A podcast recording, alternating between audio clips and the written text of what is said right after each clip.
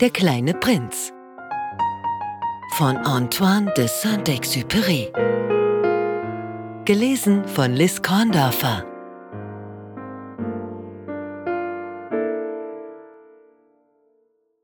Kapitel 1 Als ich sechs Jahre alt war, sah ich einmal in einem Buch über den Urwald, das erlebte Geschichten hieß, ein prächtiges Bild. Es stellte eine Riesenschlange dar, wie sie ein Wildtier verschlang. Hier ist eine Kopie der Zeichnung. In dem Buch hieß es, die Boas verschlingen ihre Beute als Ganzes, ohne sie zu zerbeißen. Daraufhin können sie sich nicht mehr rühren und schlafen sechs Monate, um zu verdauen. Ich habe damals viel über die Abenteuer des Dschungels nachgedacht und ich vollendete mit einem Farbstift meine erste Zeichnung. Meine Zeichnung Nummer eins. So sah sie aus. Ich habe den großen Leuten mein Meisterwerk gezeigt und sie gefragt, ob ihnen meine Zeichnung nicht Angst mache.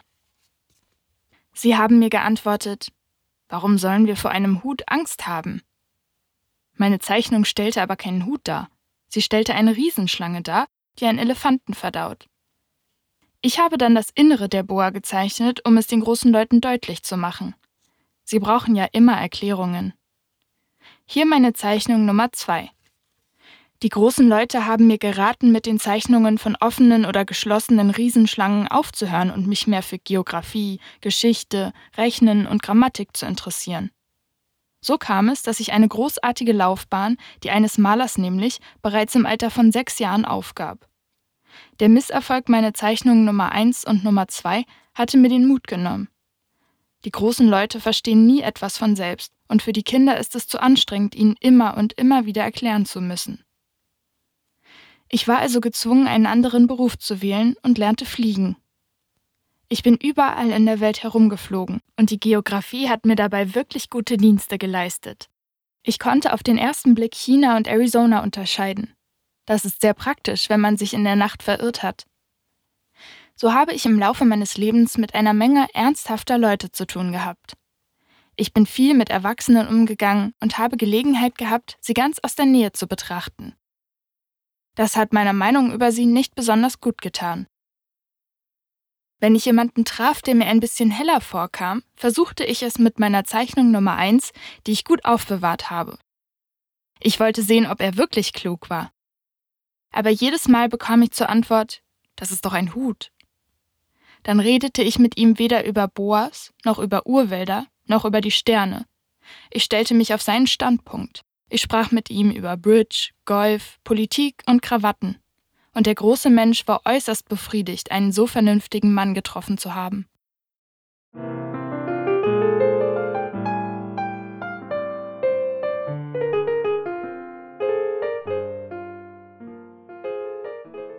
Kapitel 2 Ich blieb also allein, ohne jemanden, mit dem ich wirklich hätte sprechen können, bis ich vor sechs Jahren einmal eine Panne in der Wüste Sahara hatte. Etwas an meinem Motor war kaputt gegangen. Und da ich weder einen Mechaniker noch Passagiere bei mir hatte, machte ich mich ganz allein an die schwierige Reparatur. Es war für mich eine Frage auf Leben und Tod. Ich hatte für kaum acht Tage Trinkwasser mit. Am ersten Abend bin ich also im Sand eingeschlafen, tausend Meilen von jeder bewohnten Gegend entfernt. Ich war viel verlassener als ein Schiffsbrüchiger auf einem Floß mitten im Ozean.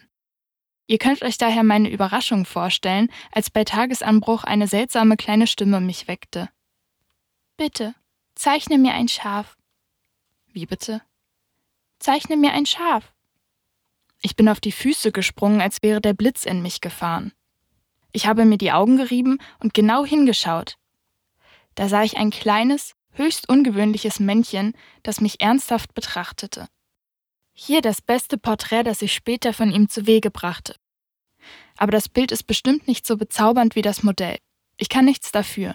Ich war im Alter von sechs Jahren von den großen Leuten aus meiner Malerlaufbahn geworfen worden und hatte nichts zu zeichnen gelernt als geschlossene und offene Riesenschlangen. Ich schaute mir die Erscheinung also mit großen, staunenden Augen an. Vergesst nicht, dass ich mich tausend Meilen abseits jeder bewohnten Gegend befand.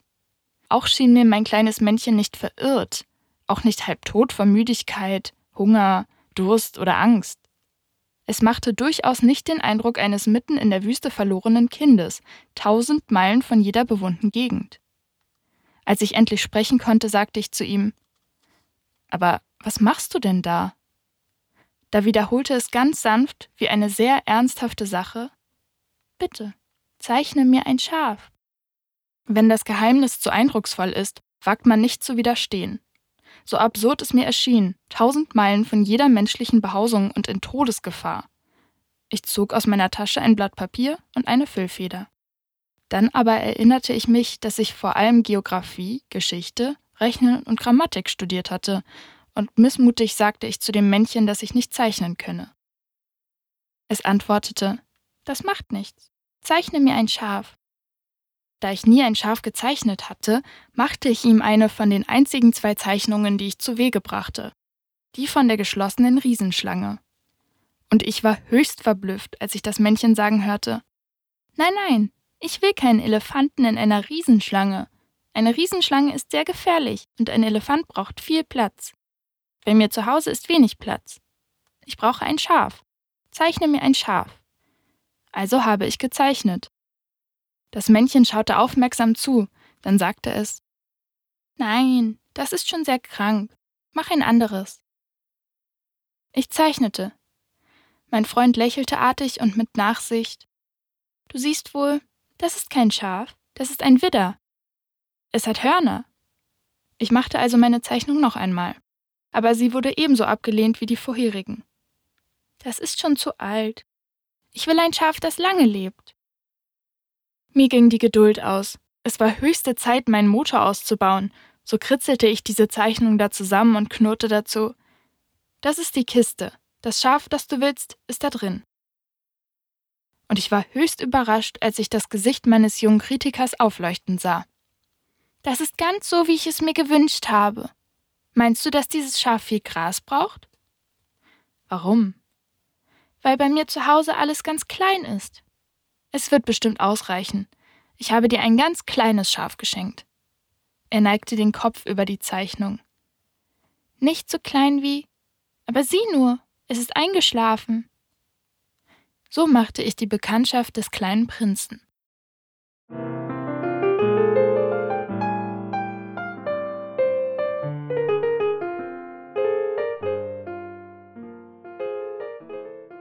Kapitel 3 Ich brauchte lange Zeit, um zu verstehen, woher er kam. Der kleine Prinz, der viele Fragen an mich richtete, schien die meinen nie zu hören. Zufällig aufgefangene Worte haben mir nach und nach sein Geheimnis enthüllt. So fragte er, als er zum ersten Mal mein Flugzeug sah. Ich werde mein Flugzeug nicht zeichnen, das ist eine viel zu komplizierte Sache für mich. Was ist das für ein Ding da?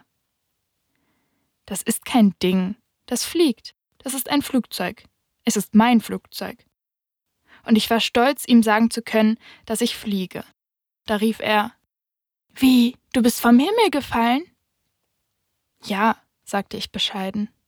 Ah, das ist ja lustig. Und der kleine Prinz bekam einen ganz tollen Lachanfall, der mich ordentlich ärgerte. Ich legte Wert darauf, dass meine Unfälle ernst genommen werden. Er aber fuhr fort Also auch du kommst vom Himmel. Von welchem Planeten bist du denn? Da ging mir ein Licht auf über das Geheimnis seiner Anwesenheit und ich fragte hastig, Du kommst von einem anderen Planeten? Aber er antwortete nicht. Er schüttelte nur sanft den Kopf, indem er mein Flugzeug musterte. Freilich, auf dem Ding da kannst du nicht allzu weit herkommen. Und er versank in eine Träumerei, die lange dauerte. Dann nahm er mein Schaf aus der Tasche und vertiefte sich in den Anblick seines Schatzes. Ihr könnt euch vorstellen, wie stark diese Andeutung über die anderen Planeten mich beunruhigen musste. Ich bemühte mich also mehr zu erfahren. Woher kommst du, mein kleines Kerlchen? Wo bist du denn zu Hause? Wohin willst du mein Schaf mitnehmen? Er antwortete nach einem nachdenklichen Schweigen Die Kiste, die du mir da geschenkt hast, hat das Gute, dass sie ihm nachts als Haus dienen kann. Gewiss. Und wenn du brav bist, gebe ich dir auch einen Strick, um es tagsüber anzubinden und einen Pflock dazu. Dieser Vorschlag schien den kleinen Prinzen zu kränken. Anbinden? Was für eine komische Idee. Aber wenn du es nicht anbindest, wird es doch weglaufen. Da brach mein Freund in neuerliches Gelächter aus. Aber wo soll es denn hinlaufen? Irgendwohin, geradeaus. Da versetzte der kleine Prinz ernsthaft Das macht nichts aus, es ist so klein bei mir zu Hause. Und vielleicht ein bisschen zu schwermütig, fügte er hinzu. Geradeaus kann man nicht sehr weit gehen.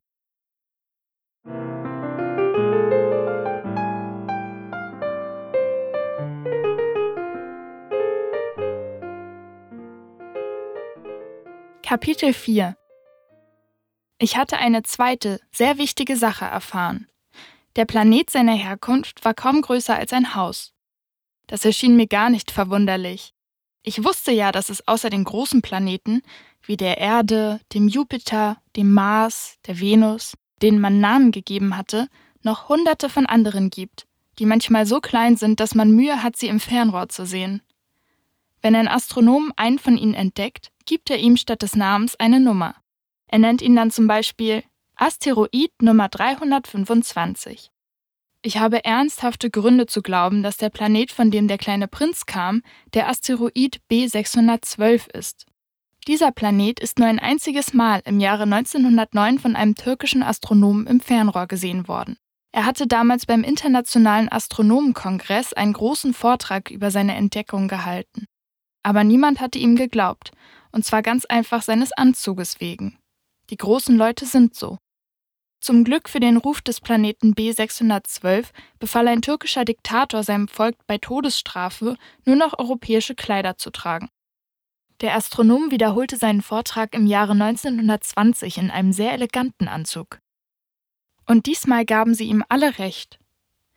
Wenn ich euch dieses nebensächliche Drum und Dran über den Planeten B612 erzähle und euch sogar seine Nummer anvertraue, so geschieht das der großen Leute wegen. Die großen Leute haben eine Vorliebe für Zahlen. Wenn ihr ihnen von einem neuen Freund erzählt, befragen sie euch nie über das Wesentliche. Sie fragen euch nie, wie ist der Klang seiner Stimme? Welche Spiele liebt er am meisten? Sammelt er Schmetterlinge? Sie fragen euch, wie alt ist er? Wie viele Brüder hat er? Wie viel wiegt er? Wie viel verdient sein Vater? Dann erst glauben sie ihn zu kennen. Wenn ihr zu den großen Leuten sagt, ich habe ein sehr schönes Haus mit roten Ziegeln gesehen, mit Geranien vor den Fenstern und Tauben auf dem Dach, dann sind sie nicht imstande, sich dieses Haus vorzustellen. Man muss ihnen sagen, ich habe ein Haus gesehen, das 100.000 Franken wert ist. Dann schreien sie gleich, ach, wie schön. So auch wenn ihr ihnen sagt, der Beweis dafür, dass es den kleinen Prinzen wirklich gegeben hat, besteht darin, dass er entzückend war, dass er lachte und dass er ein Schaf haben wollte.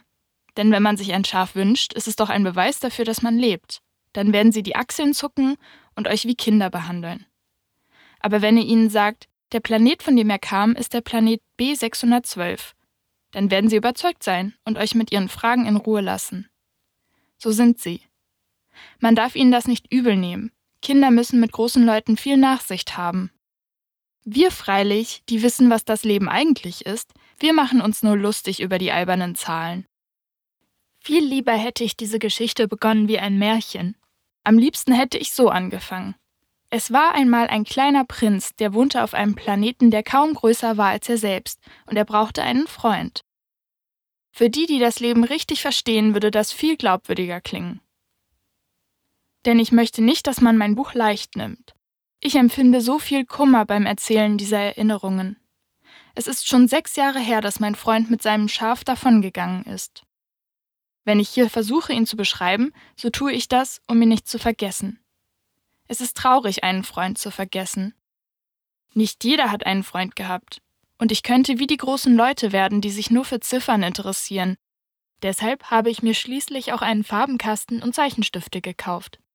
Es ist schwer, sich in meinem Alter noch aufs Zeichnen einzulassen, wenn man seit seinem sechsten Lebensjahr nie andere Versuche gemacht hat als die mit einer geschlossenen und einer offenen Riesenschlange. Ich werde selbstverständlich versuchen, die Bilder so wirklichkeitsgetreu wie möglich zu machen. Aber ich bin nicht ganz sicher, ob es mir gelingen wird. Die eine Zeichnung geht, die andere ist schon nicht mehr ähnlich. Ich irre mich auch mitunter in den Maßen. Da ist der kleine Prinz zu groß und da ist er zu klein. Auch die Farbe seiner Kleider macht mir Kummer. Dann probiere ich hin und her, so gut es eben geht. Ich werde mich vermutlich auch bei wichtigeren Einzelheiten irren. Aber das muss man doch schon nachsehen. Mein Freund hat mir nie Erklärungen gegeben. Er glaubte wahrscheinlich, ich sei wie er. Aber ich bin leider nicht imstande, durch die Kistenbretter hindurch Schafe zu sehen. Ich gleiche wohl doch eher den großen Leuten. Ich musste ja im Laufe der Zeit älter werden.